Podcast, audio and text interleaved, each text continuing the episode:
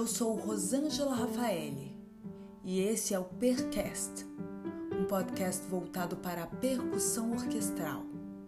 Aqui você vai encontrar história, dicas, conteúdo prático e teórico sobre a percussão, entrevistas com especialistas no assunto e curiosidades sobre o dia a dia de um percussionista orquestral.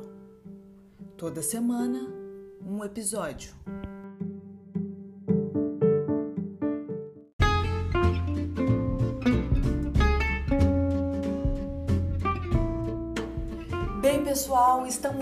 Para mais um episódio do Percast.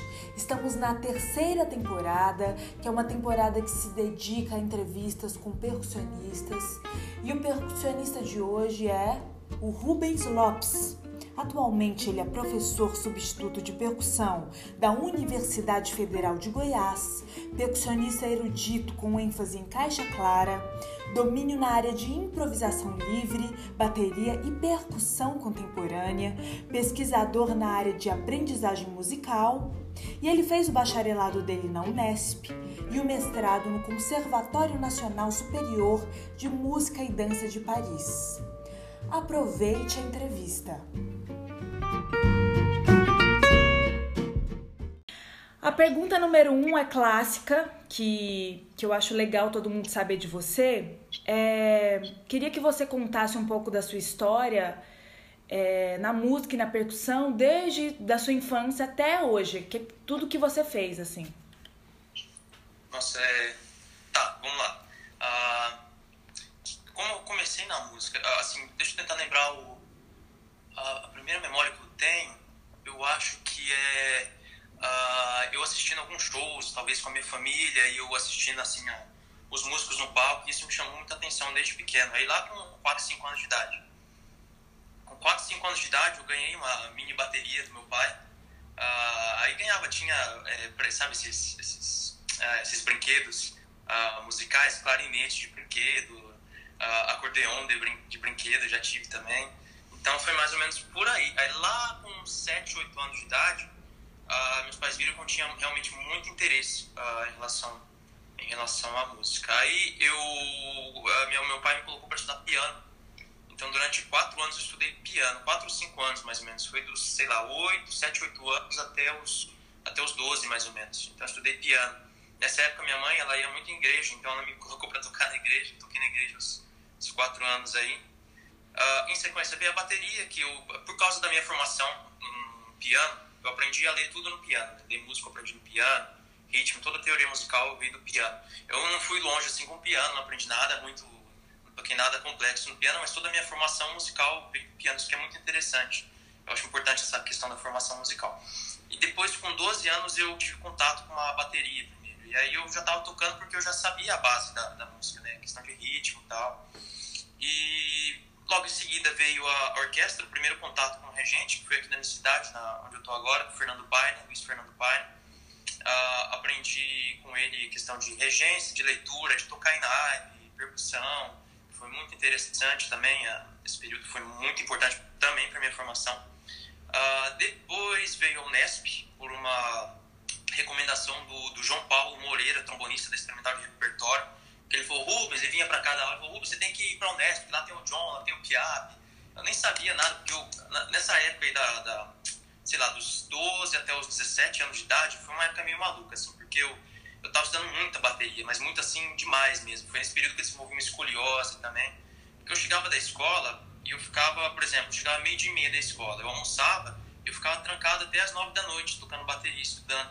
Então foi um período que acabou me machucando, porque eu fiz muita coisa sozinho Tive dois professores ou três nessa época que me ajudaram muito, mas é, no geral era esses estudos assim sozinho foi complicado. Então quando fui para a Unesp para fazer o vestibular, eu não sabia nada de, de, de, de música erudita, que, que eu estava fazendo lá, né? Só que aí eu não sei o que o John e o Edu viram que eles quiseram me aprovar. Eles gostaram da leitura à primeira vista, porque eu tinha formação de piano, gostaram da caixa, porque na bateria eu acredito sempre que a técnica é a mesma para tocar caixa, para tocar percussão, caixa de orquestra. Uh, eu acho que, que, que, rolou. Aí você lembra que a gente entrou junto lá na Unesp, aí eu, eu inventei uma, criei uma, fiz uma composição para xilofone lá e ok, rolou. Aí eu fiz esses quatro anos na Unesp, onde eu descobri todo o universo, teclados, tive que aprender a tocar os teclados e tudo mais. E em seguida eu entrei na Orquestra Jovem, fui uh, percussionista lá da Orquestra Jovem com o Cláudio Cruz uh, durante um, um, ano, um ano inteiro.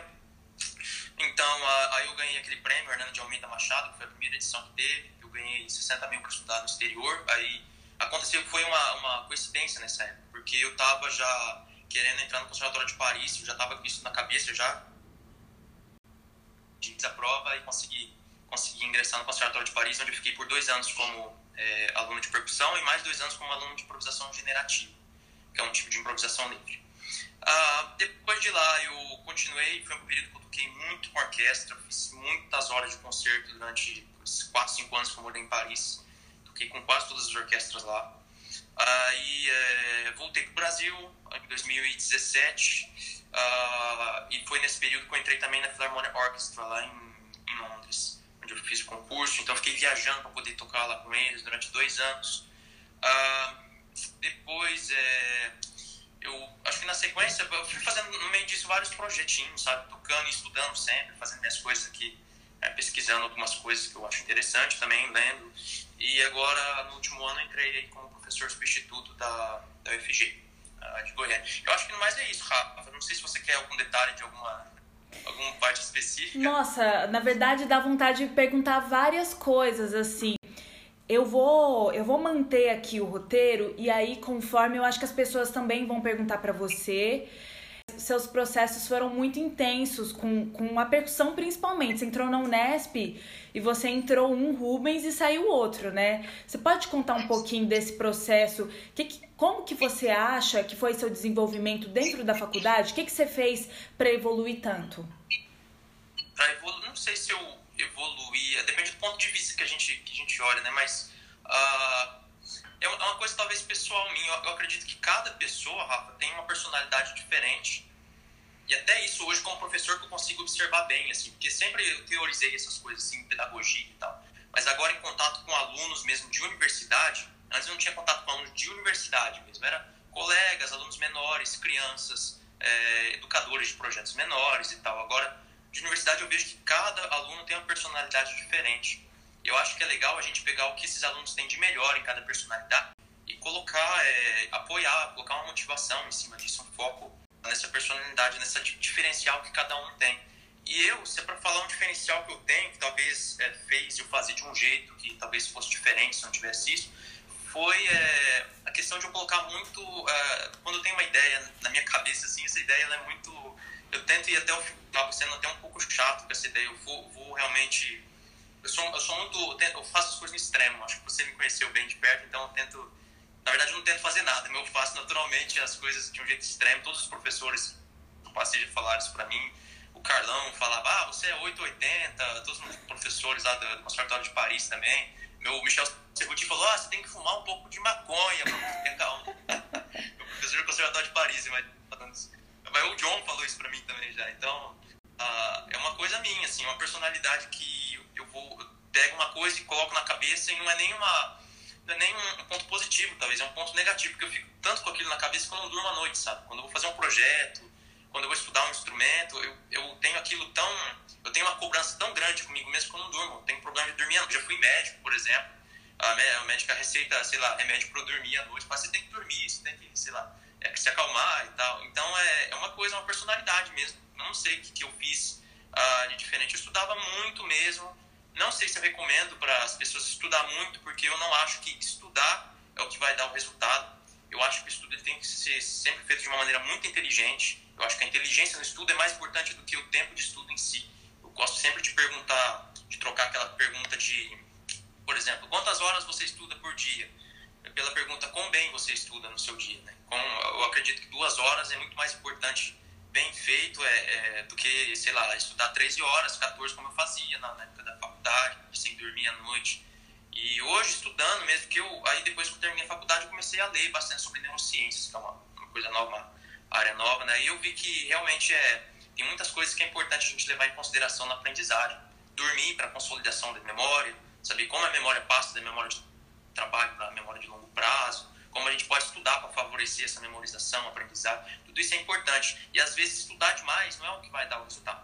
Agora, acontece que é muito interessante quando a gente vê um aluno estudando muito e assim dando o máximo que ele pode naquilo, porque a gente vê claramente que tem uma vontade envolvida. E tudo que tem relação com crença, com vontade, eu acho que a gente tem que valorizar muito, porque isso pode, pode dar um resultado muito grande. Eu acho que é muito mais fácil a gente pegar um aluno que tem vontade de fazer aquilo que faz bem e tentar ensinar ele como fazer aquilo de uma maneira que seja inteligente, do que pegar um aluno que é muito inteligente, que tem as coisas muito esclarecidas, mas que não, não trabalha, sabe? Não tem motivação, que tem algum problema. Motivação é um tema complicado porque depende muitas vezes também de uma questão biológica também. Não é só da vontade da pessoa, não é uma, uma questão dela não ter, dela não ter é, capacidade, sabe? Dela não querer. Não tem a ver com isso. Às vezes motivação tem a ver com algum transtorno, alguma coisa. Então é muito delicado falar de motivação também. Mas eu acho que, que é mais ou menos por aí, Rafa. Eu acho que uh, essa coisa da inteligência nos estudos, de você tentar pegar a sua personalidade e colocar alguma coisa em cima disso, eu acho que é o que, que dá mais resultado. É, eu, eu, eu tenho muito, muitas dúvidas, eu mesmo como professor, e eu passo essas dúvidas para os meus alunos em relação à questão da especialização no instrumento, a polivalência. A gente não fala muito sobre polivalência no Brasil, né? não é uma palavra muito corriqueira. Porque a gente tem essa coisa de que o percussionista de orquestra, o percussionista hoje erudito, ele tem que tocar de tudo, né? Mas, do outro lado, eu vejo que, por exemplo, quando eu vejo marimbistas fazendo o trabalho que eles fazem, eu convivi muito tempo com marimbistas, com a Vassilena no Conservatório de Paris, com a Adelaide Ferrier, que é um, assim, genial o jeito que ela toca, duas, assim, duas marimbistas fantásticas, e outros músicos, assim, que fazem uma coisa muito bem feita, pega um instrumento e, e leva aquilo, assim, ao extremo, sabe? E a poesia que eu vejo saindo disso, ver, assim, ver onde as pessoas podem chegar quando elas se dedicam em uma coisa, em um só ponto, Brasil a gente tem o Carlão, o Carlão né? O Carlos Stasi. Você vê o que ele faz com o rap ré?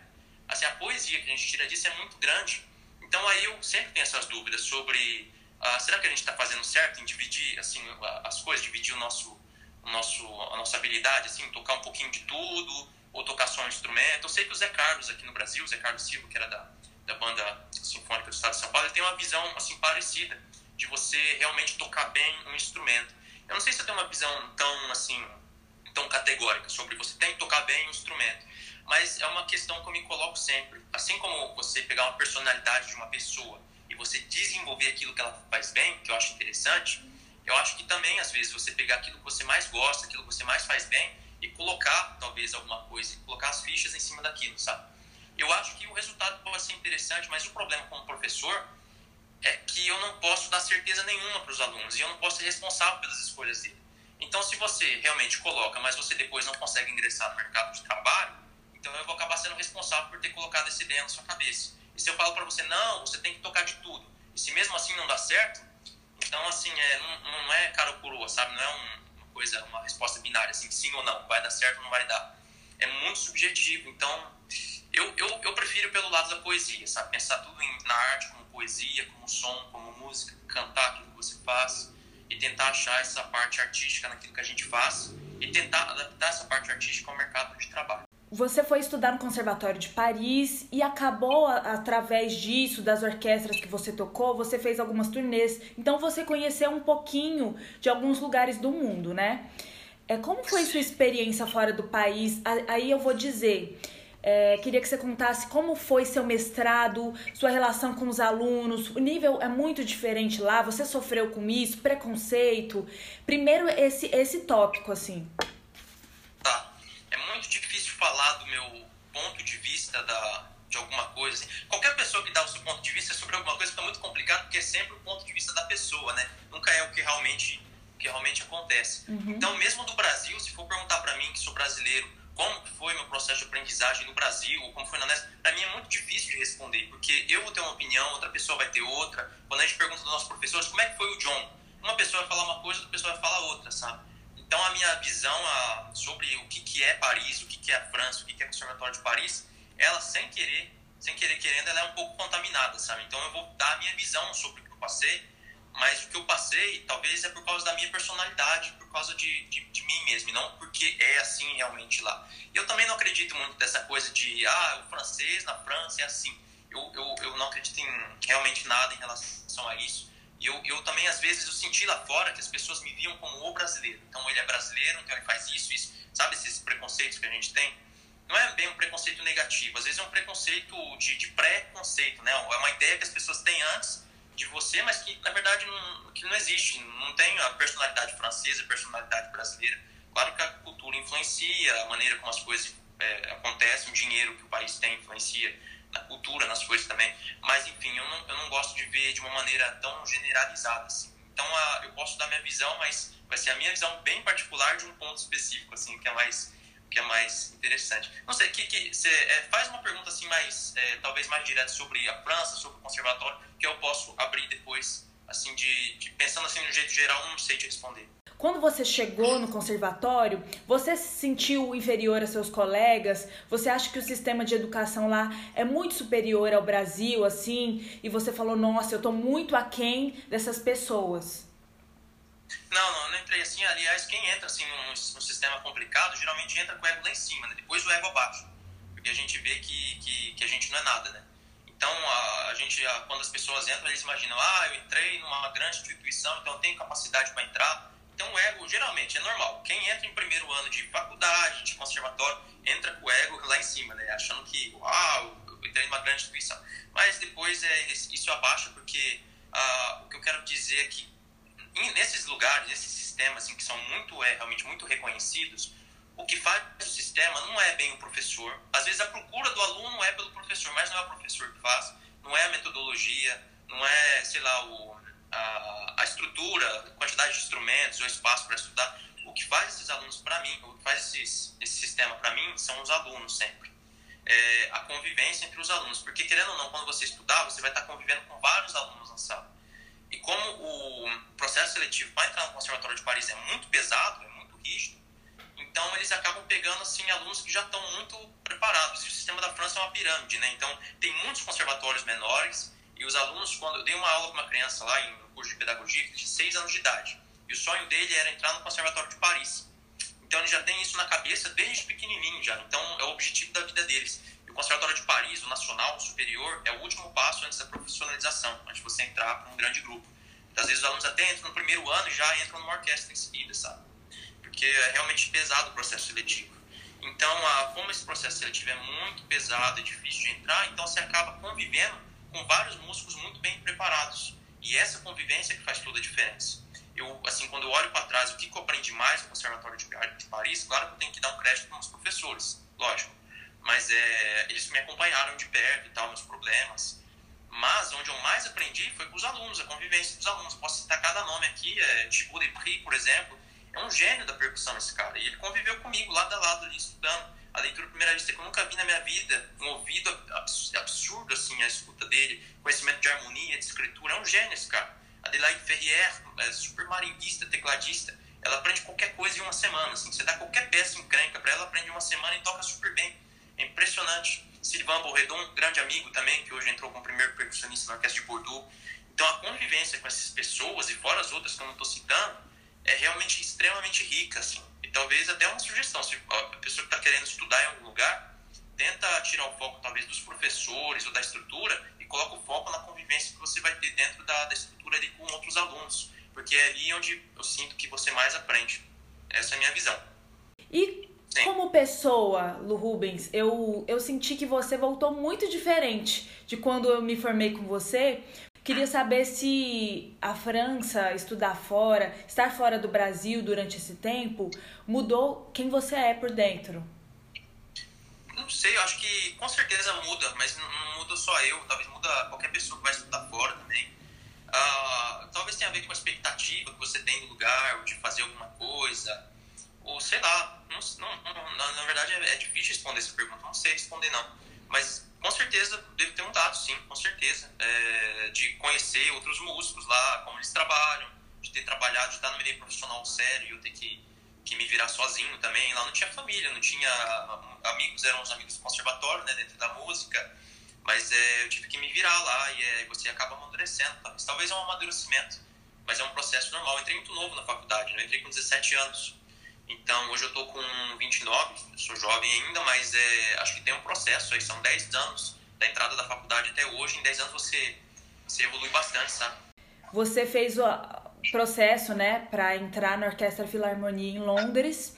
E eu queria te perguntar como que foi seu processo de preparação para a prova, como foi a prova também? Prova em si, assim, bem objetivo em relação à prova é, foi um período bem curto, foi acho que três semanas, um mês para preparar um repertório enorme, enorme, um monte de trecho contemporâneo, Salonen, um Lock and Spiel, um monte de coisa que eu nunca tinha tocado. Assim. Mas é, eu é, tem, tem a ver um pouco também com a maneira como eu estudo, que não é uma maneira como a maioria das pessoas estudam para concurso.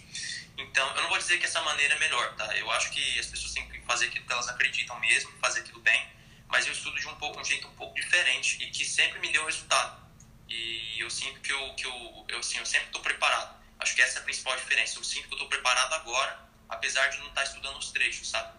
Eu sinto que eu, se eu pegar qualquer trecho, eu posso tocar em pouco tempo, por causa da preparação, do foco na minha preparação. Que é que os professores lá e os alunos também na França sempre, sempre falam, sempre onde eles sempre colocam foco que é na tem uma questão da formação de você não de você preparar algo para tocar bem aquilo mas de você tocar bem qualquer coisa você se preparar como músico e você está preparado. É quase como um baterista sabe? Um baterista ele quando você chama ele para tocar numa jam ele não vai precisar estudar sei lá oito horas para ter um tempo bom ou sei lá estudar muito para aprender a coordenação daquilo que ele quer tocar. Ele já está pronto ele vai para jam ele simplesmente simplesmente toca. Tem muito isso uh, em relação a essas grandes orquestras, sabe? Tanto os percussionistas que já estão nessas grandes orquestras, quanto os percussionistas estão estudando para entrar numa, realmente numa grande orquestra, que é a questão de você ser um músico bom e você estudar para você ser um músico bom, e não você estudar para tocar o porgy bass. Então, a maneira que eu estudo não é estudar porgy bass todo dia esperando passar no concurso. É tocar xilofone bem, de uma maneira em que qualquer qualquer coisa que eu pegue sobre sobre xilofone, qualquer trecho de orquestra, eu vou conseguir tocar bem. Esse talvez é o meu maior objetivo como músico também, é conseguir tocar qualquer coisa bem em pouco tempo. Eu acho que vale muito mais a pena eu focar nisso do que eu ter meia dúzia de trechos que eu toco durante 4, 5 anos da minha vida. A gente fala até fazer religião na, na, na França, que não é legal fazer religião, porque a gente toca as coisas de um jeito muito mecanizado. E uma grande orquestra, um maestro, ele não é, não é, é bobo, né? ele percebe, ele sabe quando ele tem um grande músico na frente dele ali. Então, um grande músico, para mim, ele tem que respirar, ele tem que ser muito flexível, tem que escutar muito. E sempre as conversas, quando eu, eu me junto assim com algum grande percussionista de uma grande orquestra, por exemplo, Kevin Hathaway, que é o primeiro percussionista da. Foi durante muito tempo o primeiro percussionista da Philharmonic Orchestra, agora ele, ele acho que é o segundo ou terceiro, já está mais velhinho, mas ele é o grande professor da Royal College. Quando a gente senta, e não só com ele, mas com outros músicos, a gente fala de música muito, de escuta, de direção, de poesia. A gente não fala sobre nota errada, sobre tempo, sobre precisão rítmica, isso é a base, né? Então é, é isso que eu tento focar sempre, fazer a base bem feita e depois é colocar a poesia em cima daquilo que faz toda a diferença. Eu tenho um colega que é o violinista, o professor de violino do Conservatório Superior de Lyon. E ele é um, é um cara genial que todo mundo procura, todo violinista procura quando eles querem ganhar concurso. Ele é, ele é conhecido por, porque os alunos dele ganham concursos importantes. Ele me falou duas coisas, que é, se você quiser ganhar um grande concurso, é, você tem que ter um estudo inteligente, é a primeira coisa. Não estudar muito, repare que não é estudar muito, mas um estudo inteligente. E você tem que tocar com a sua personalidade, que é uma coisa assim diferente, porque a gente imagina que a gente tem que agradar o júri, tocar da maneira como as pessoas querem ouvir. Ele falou: não, se você vai fazer um concurso, tem que tocar com a sua personalidade se você quiser ganhar uma vaga em uma grande orquestra. E eu acho que tem um, um pouco disso também, de, de você é, mostrar algo diferente para concurso que você está prestando, para a orquestra que você vai prestar, mostrar realmente que você tem algo para trazer para eles, uma personalidade. E dentro disso, eu sempre penso que ganhar um concurso de orquestra não tem a ver com tocar nota errada ou não, tocar ritmo certo ou não, porque eu sinto que às vezes a maioria das pessoas pensam assim. Para mim, você tem que tocar todas as notas certas, ter um bom controle do instrumento, é, conhecer o texto, se você não quiser perder o concurso. Porque se você não tiver isso, provavelmente você vai perder. Agora, se você quiser ganhar o concurso, aí é outra história. Aí você tem que ser realmente um bom músico. Aí você tem que ter muita poesia envolvida. Direção musical, conhecimento de música, saber cantar aquilo que você faz, e principalmente ser muito flexível. Na orquestra, numa situação real, você tem que seguir o maestro e o maestro vai, às vezes, dizer para você mudar uma coisa ou outra. E se você é um cara que estuda porgy bass todo, todos os dias da sua vida, durante três anos do mesmo jeito, provavelmente mudar alguma coisa em relação a isso pode ser muito difícil Sabe quando a gente fala assim, ah, você pode mudar isso aqui que você faz, e aí você não consegue, sabe? Porque você estudou tanto que você automatizou aquilo lá. E quanto mais a gente estuda, isso que é uma coisa legal também da neurociência que eu aprendi bastante. Quanto mais a gente estuda a mesma coisa, mais mecânica aquela coisa fica mais a gente deixa de escutar aquilo que a gente está estudando. Isso é uma coisa curiosa também, porque às vezes dá a impressão de que a gente tem que estudar muito, mas quanto mais a gente estuda, menos consciência a gente tem sobre aquilo que a gente está estudando. Porque na verdade o nosso cérebro ele quer economizar energia. Né? Então, quanto mais coisas a gente memorizar e mais a gente deixar automático, melhor para o nosso cérebro, para essa economia de energia. Só que, do ponto de vista musical, não é legal deixar as coisas automáticas. É, tem a questão da prática deliberada, não sei se isso, todo mundo conhece isso, mas pode pesquisar na internet depois. Uh, é um conceito um pouco antigo, já tem muito estudo indo contra, mas a, prática, a ideia da prática deliberada é você ter concentração total.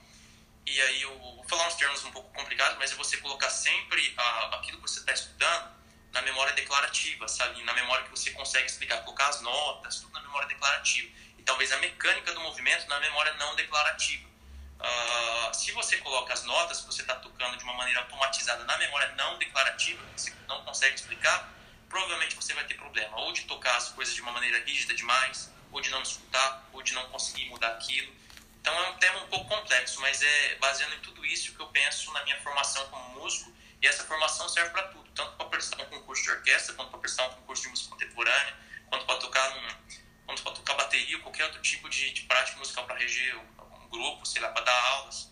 Esse pensamento que eu tenho de, de sempre focar na minha formação para eu tocar bem agora e não para eu tocar bem depois que eu estudar, sei lá, é, dois anos de, de Pork Bass, por exemplo, como exemplo. Rubens, eu fiquei muito interessada em saber dessa coisa que você fala sobre o seu estudo, de estar tá preparado, a maneira que você se prepara. Você falou bastante isso. Queria muito que você falasse como você estuda como eu estudo, eu sempre foquei, Rafa, em, em coisas assim de, de não ficar tendo uma. Eu, eu, a rotina é importante, a rotina é importante sim, mas eu não coloco todo o peso na rotina, assim. Eu não, eu não acho que as coisas nossas têm que ser mecânicas. Eu acho que um bom percussionista não é aquele que, que toca bem uma peça, mas que toca bem tudo, que você está preparado. É, a gente tem uma coisa, na, na, na, em Londres isso é bem forte também. É, tem muito trabalho lá, tem muito dinheiro envolvido para cultura, então, as coisas acontecem de um jeito muito rápido. Não tem tempo para a gente trabalhar uma peça um ano. Não tem tempo para a gente ficar em cima de um mesmo repertório muito tempo. O Conservatório de Paris, por exemplo, você nunca fica mais que dois meses tocando uma peça. Eu tive que aprender Donatoni, Mano Rio, solo de teclado, tudo em dois meses, sabe? Então, é, orquestra, a mesma coisa. Às vezes, orquestra lá acontece com leitura à primeira vista, sabe? O telefone toca, você chama você para cachê e você não tem a partitura. Você chega na hora e tem a partitura dele na hora. E você tem que fazer o seu trabalho bem feito, que é tocar o ritmo certo, ler a partitura de um jeito certo, fazer parte do solfejo. E lá na França mesmo é uma vergonha se você não tem um solfejo legal. Porque para eles é o solfejo que é a base de tudo, sabe? Desde criança. Você não, pega um instrumento enquanto você não fizer o solfejo. E eu vejo realmente, depois de viver nesse meio, que isso muda muito a, a nossa a maneira como a gente toca. Assim, deixa a gente realmente preparado, mais seguro do que a gente vai fazer. E a gente não precisa ficar estudando oito horas a grade, que é importante também, mas eu acho que com a escuta a gente já resolve 90% do, do caminho com essa questão da, da, formação musical. Você ter uma boa leitura, ter um bom tempo. Eu sempre estudei bateria, não porque eu sou um baterista, quero ser baterista, eu não me considero baterista, mas estudo bateria com o objetivo de ter um bom tempo para tocar percussão, porque eu acredito que a coordenação na bateria e também o fato de ser divertido tocar bateria, isso coloca meu foco em, em desenvolver o meu tempo de um jeito legal que eu não consigo fazer isso na caixa. Se eu for estudar só caixa de um jeito mecânico, estudando Delecluse, eu tenho sono, sabe? É chato, não é legal. Então eu tento usar alguns artifícios para deixar meu estudo interessante e para estar tá sempre desenvolvendo com foco na minha formação e não no repertório que eu estou tocando. Isso o Flohan me falava muito. Ele falava que não devia fazer religião com as coisas. Então, eu devia aprender a tocar todo o máximo de repertório possível, aprender a tocar sempre novos trechos de orquestra, porque isso que ia me dar uma capacidade de tocar qualquer trecho de orquestra depois. Uh, quando aparecesse um concurso de orquestra, por exemplo, eu ia estar preparado para abordar esse repertório. Eu acho que é por aí. Isso eu vejo que é muito verdade hoje. E assim, a gente dá para fazer uma comparação, por exemplo, uh, em relação à maneira como os pianistas estudam, como os clarinetistas estudam, que é mais ou menos por aí também. Eles sempre estão aprendendo novo, novo repertório, novo material, e não existe essa coisa congelada assim de você estudar sempre o mesmo trecho, sabe? Agora, como eu falei no início, isso não é uma regra. Então, às vezes a pessoa vai fazer uma religião com isso durante cinco anos da vida dela, ela vai estudar 50 trechos, sempre só aqueles 50 trechos, talvez ela tenha um resultado maravilhoso com aquilo, sabe? Então é muito subjetivo, não dá pra. Eu acho que tem a ver muito com a personalidade de cada um também. Então é, é um pouco complicado de dizer. Quais as qualidades de um bom percussionista para você? Nossa, é uma pergunta bem ampla. É, para mim, as qualidades de um bom percussionista não é diferente de uma boa qualidade de um, de um, de um grande pianista ou clarinetista. É a mesma coisa para mim. Aliás, eu acho que essa formação da música mesmo é o que, que todo mundo tem que focar, que eu já falei, essa coisa da formação musical. E eu acho que essa coisa da ferramenta, de tocar, do gesto, de controle do instrumento, é um ponto pequeno em relação a essa formação musical, que, dá mais trabalho mesmo, é essa formação que todo músico tem que ter da escuta, de tocar, tocar no ritmo certo, tocar afinado, sabe? Eu acho que isso que, que a gente tem que, que focar. E as qualidades de um, bom percussionista talvez tenha a ver com isso, talvez com a, não sei, é, talvez a, a formação musical, talvez, não tenho certeza. Mas é, eu acho super importante a questão da leitura, do solfejo, uh, do ritmo, da escuta, é, porque na, na, realidade se a gente pegar qualquer repertório, Rafa, e a gente ficar um ano em cima dele, é muito fácil a gente congelar as coisas, a gente repete tanto que fica fácil disparar aquilo depois, mas isso não vai te fazer é, necessariamente um bom músico. É como esse objetivo às vezes faça, mas eu acredito que não. Eu acredito que faz um bom músico é você focar é, nessa, nessa coisa, sabe, nessa você ser flexível e ter a base, essa formação musical muito forte. Você está sempre estudando leitura. Por exemplo, é, quantas pessoas você conhece que se dedica a estudar a leitura do instrumento? Geralmente quem tem leitura é geralmente quem sai do piano, sabe? Então, estudou no piano porque precisa ter boa leitura no piano. Já na percussão, é, não necessariamente. A gente pode estudar sem ter uma boa leitura. Assim, olhando partitura, teclado, partitura, teclado, sabe? Até memorizar tudo e conseguir tocar aquilo depois de um ano. Então, acho que essa formação da leitura, ah, do ritmo, que também tem um jeito específico. Se a gente só estudar a peça que a gente está tocando, talvez a gente não desenvolva um ritmo tão bom. A gente tem que fazer um estudo focando em desenvolver bem o ritmo, talvez. Eu acredito, eu pessoalmente acredito. A escuta, afinação também. Para percussão é mais o tímpano, né, que usa afinação. Mas de uma maneira geral, tudo, tudo, tudo ajuda na, nessa formação. Você estudar harmonia também ajuda. Você estudar teoria musical, sei lá, você participar de um coral, tudo isso vai ajudar na sua formação, nessa questão da formação, e não só realmente mexer os punhos, sabe? Eu antes, eu acreditava que, eu, que eu, se eu mexer muito punho todo dia, estudar 13 horas por dia de toque simples na caixa, eu vou ser um grande músico.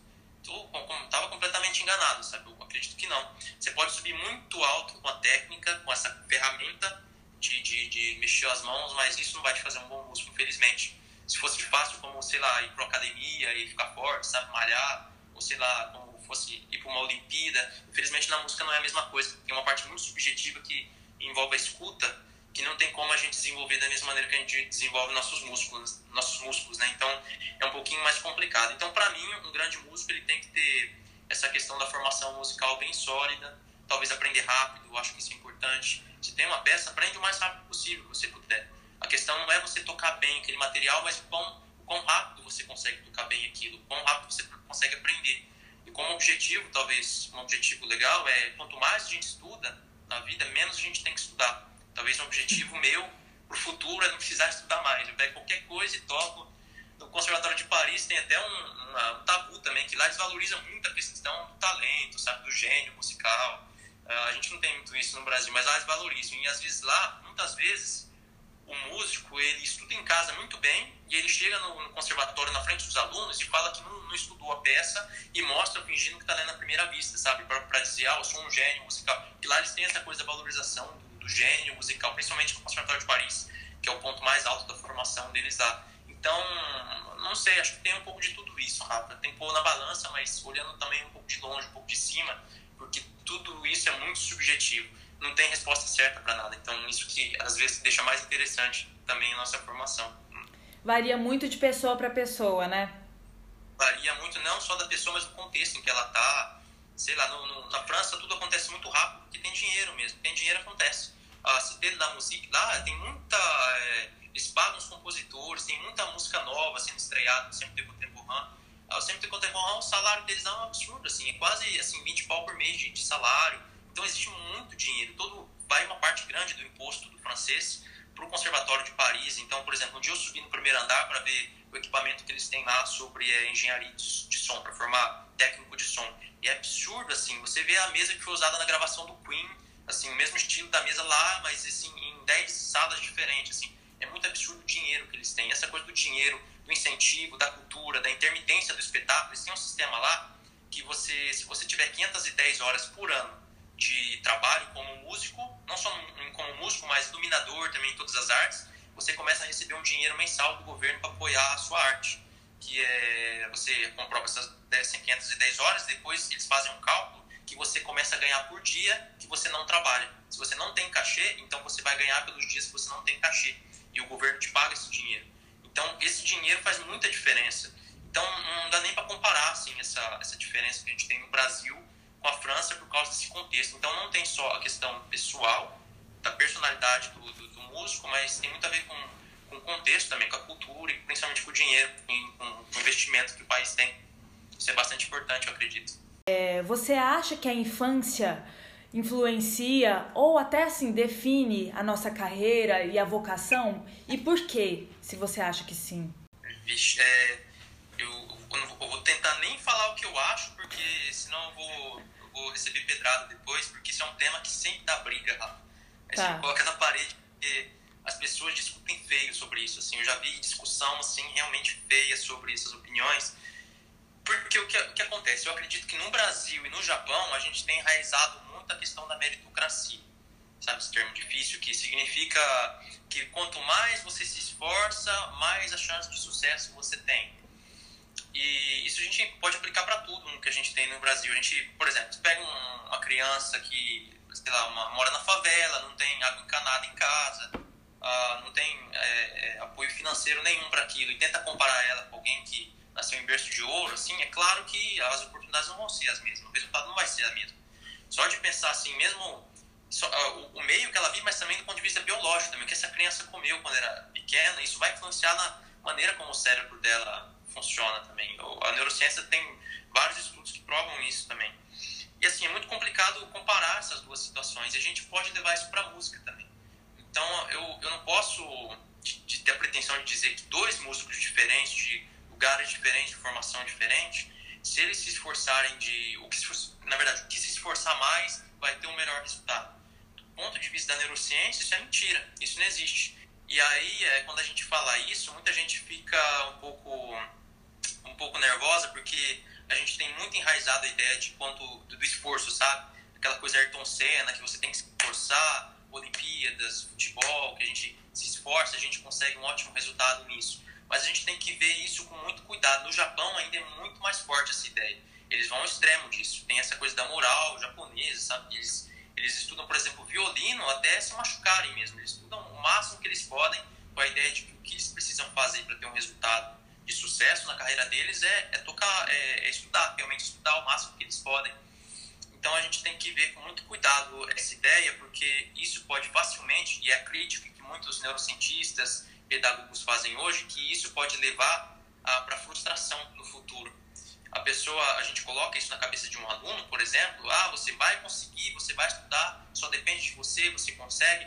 E depois, mais no futuro, quando ele vê que ele não tem um resultado grande como ele imaginava com aquilo, mesmo depois de ter se esforçado o máximo possível, o que vai acontecer do ponto de vista psicológico vai ser uma frustração, né? Ele vai desenvolver algum transtorno, ou ele vai para as drogas, ou no caso do Japão, que isso é um tabu também, mas é importante a gente falar, existe muito suicídio no Japão. Então é, isso é importante a gente abordar de um ponto de vista bem esclarecido, afinal a gente está no século XXI, já tem muito assunto sobre isso.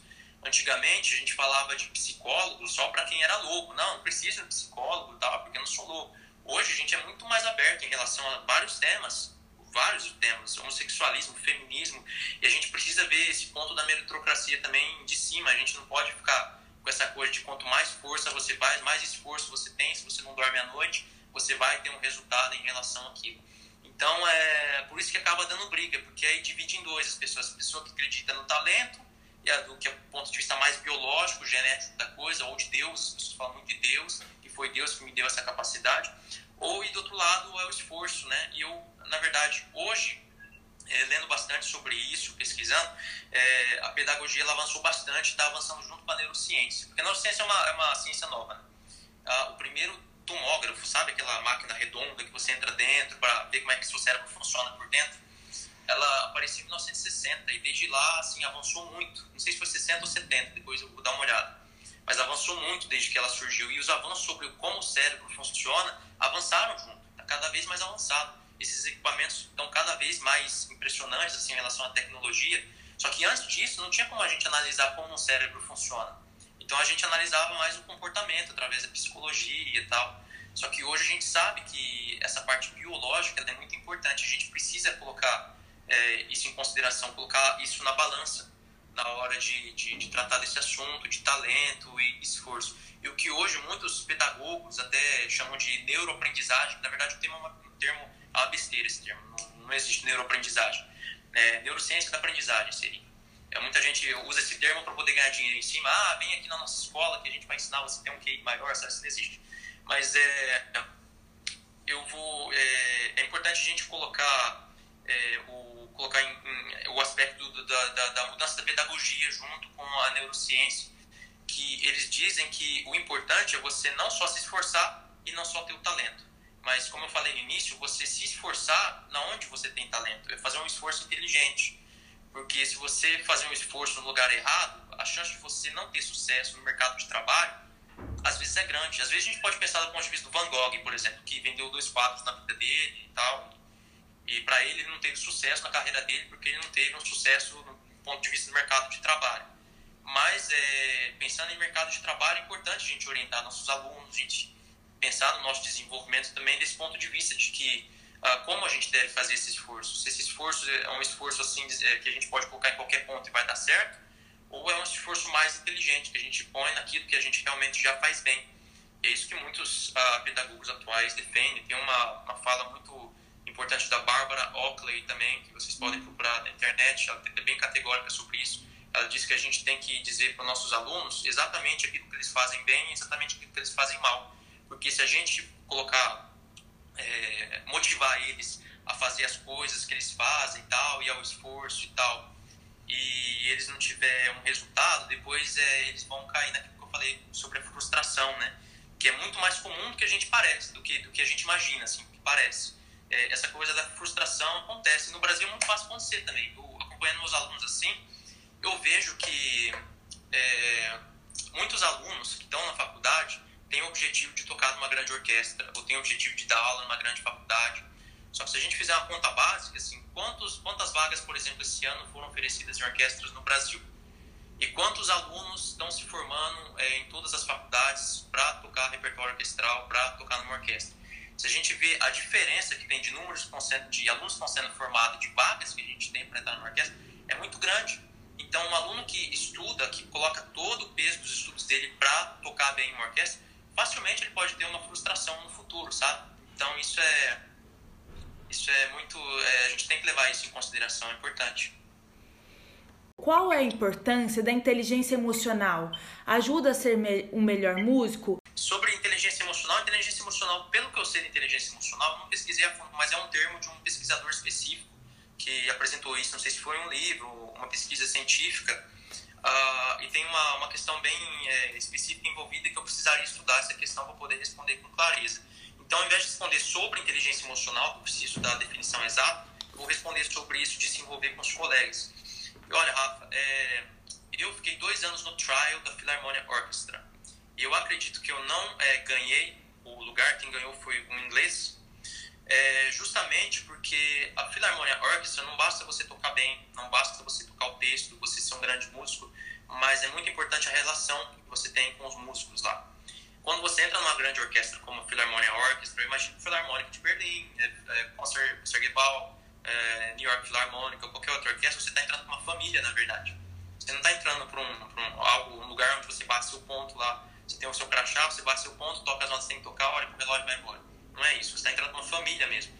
E a relação que você tem com todo mundo do naipe, da orquestra, é muito grande. Só para você ter uma ideia, quem escolhe se eu fico ou não na orquestra é um comitê de músicos da orquestra, sendo um de cada naipe, sabe? Então eles se juntam e fazem uma votação. Quem que a gente quer para continuar como titular da orquestra? Não titular, mas probatório, porque eu estava no período trial e é muito diferente trial de probatório.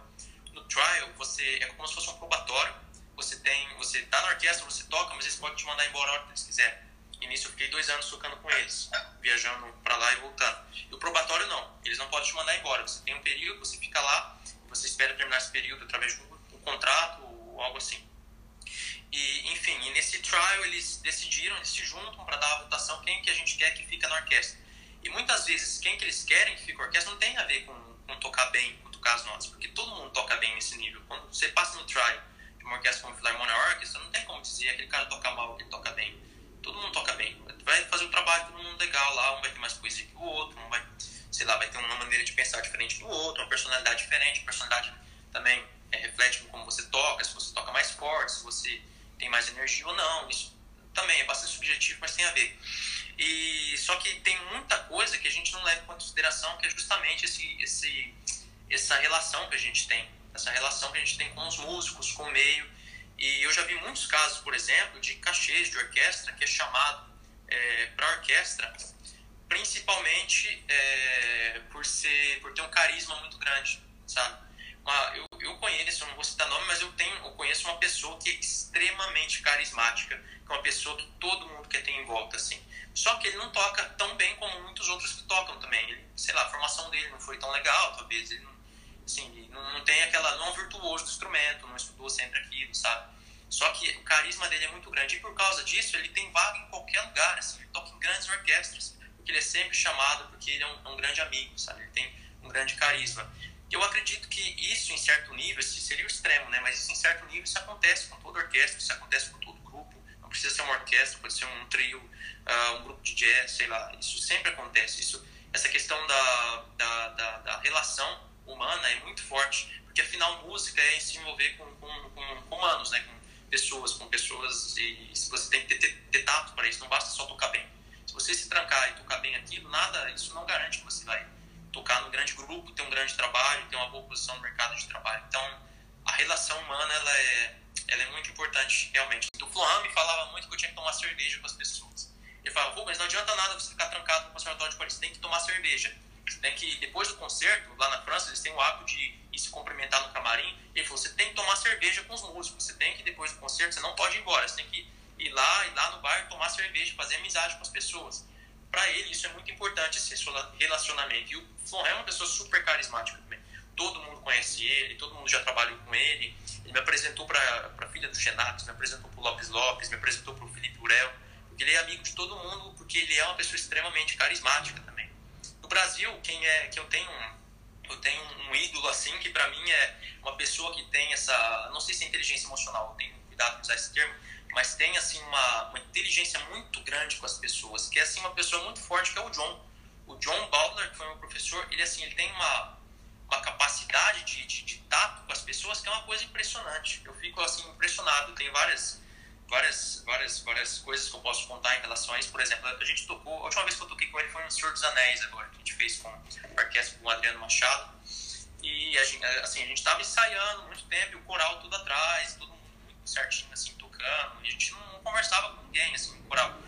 O dia que o John chegou para tocar com a gente, ele já estava no meio do coral, tirando foto com todo mundo, sabia o nome das pessoas, o povo já estava tudo se divertindo com ele, já era amigo de todo mundo. Esse tato, eu acho que é muito importante as pessoas terem é, nesse meio profissional também. A gente tem que levar isso em consideração e não só a questão uh, de tocar bem. Eu acho que tocar bem é uma, é uma pequena parte, talvez. E tocar bem a gente pode até dividir em controle do instrumento e nessa coisa que eu falei da formação musical, da escuta, da poesia. Então é bastante complexo mesmo. Eu acho que tudo, tudo ajuda no final das contas, tudo acaba ajudando, é o que eu acredito. Como ele separa os estudos para os diferentes instrumentos hoje em dia? Hum, Rafa, é muito difícil. Então eu tenho que ter muita confiança no que eu faço, porque senão eu fico louco. Isso eu escuto desde que eu comecei a estudar. Fernando Rocha, o primeiro masterclass de percussão que eu vi na minha vida, que ele falava que ele tocava o pandeiro, estudava muito, ficava com o pandeiro bem, mas ele ficava triste porque não estudava tanto marimba. Aí ele voltava para marimba, estudava marimba e ficava triste porque faltava no pandeiro. Se a gente for ver desse ponto de vista polivalente de tocar tudo, a gente fica louco se a gente quiser tocar tudo bem, né? Então a gente tem que ter uma confiança muito grande de que aquilo que eu estou fazendo em um instrumento vai funcionar para o outro. E é esse pensamento que eu tento ter hoje. É, por exemplo, eu estudo muita bateria. E eu tenho assim é, muita confiança de que tudo que eu estou estudando na bateria eu vou conseguir usar para tocar xilofone, para conseguir tocar pandeiro, porque muitas coisas são muito parecidas. É, tempo, questão, questão da precisão rítmica, da escuta, de estar tá mexendo as mãos, tudo isso eu posso usar para todos os instrumentos. Então eu tenho que ter muita confiança no meu trabalho, assim, estudando um instrumento, de que isso vai servir para os outros. Porque se eu tiver que estudar meia hora de xilofone no dia, ou se não, vamos dizer que eu vou tocar bem, então tenho que estudar uma hora de xilofone, uma hora de vibrafone, uma hora de marimba, uma hora de pandeiro, uma hora de prato, uma hora de triângulo, uma hora de bateria, e aprender um pouquinho de congas ali, estudar um pouquinho de jazz. Eu fico louco, é impossível, Rafa, não dá. Então, é, eu tenho que ter muita, muita confiança. Eu acho que isso eu tenho hoje. Eu, eu, eu não tenho problema em relação a isso. Quando eu estudo muito bem bateria, ou vibrafone, ou xilofone, eu consigo usar tudo isso que eu estou estudando nesse instrumento para tocar outros instrumentos também. Então acaba sendo, não sei se é a palavra interdisciplinar, mas eu acabo usando uma coisa de um instrumento em vários outros e sempre com confiança. Se eu começar a colocar em questão isso, será que eu vou. Só esse será, isso já vai me derrubar. Eu não posso pensar nisso, eu tenho que pensar que vai dar certo. Então eu vou estudar vibrafone, aquilo vai servir para eu tocar xilofone, ponto. E geralmente tem dado certo. Hum. A Marta Agrest fala isso. E Marta Agrest, nossa, Marta Agrest é uma pessoa que aprende. Ela tem um talento muito grande, um genialismo, que ela tem um negócio chamado memória, memória fotográfica.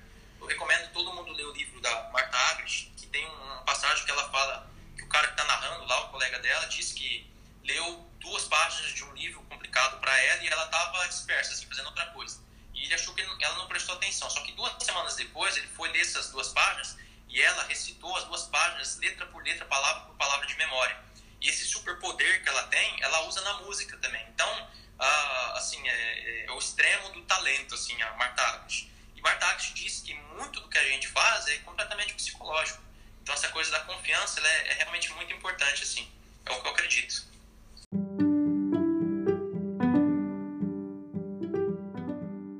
Eu sou Rosângela Rafaeli e você acaba de ouvir Percast, um podcast voltado para a percussão orquestral. Acompanhe toda semana um episódio.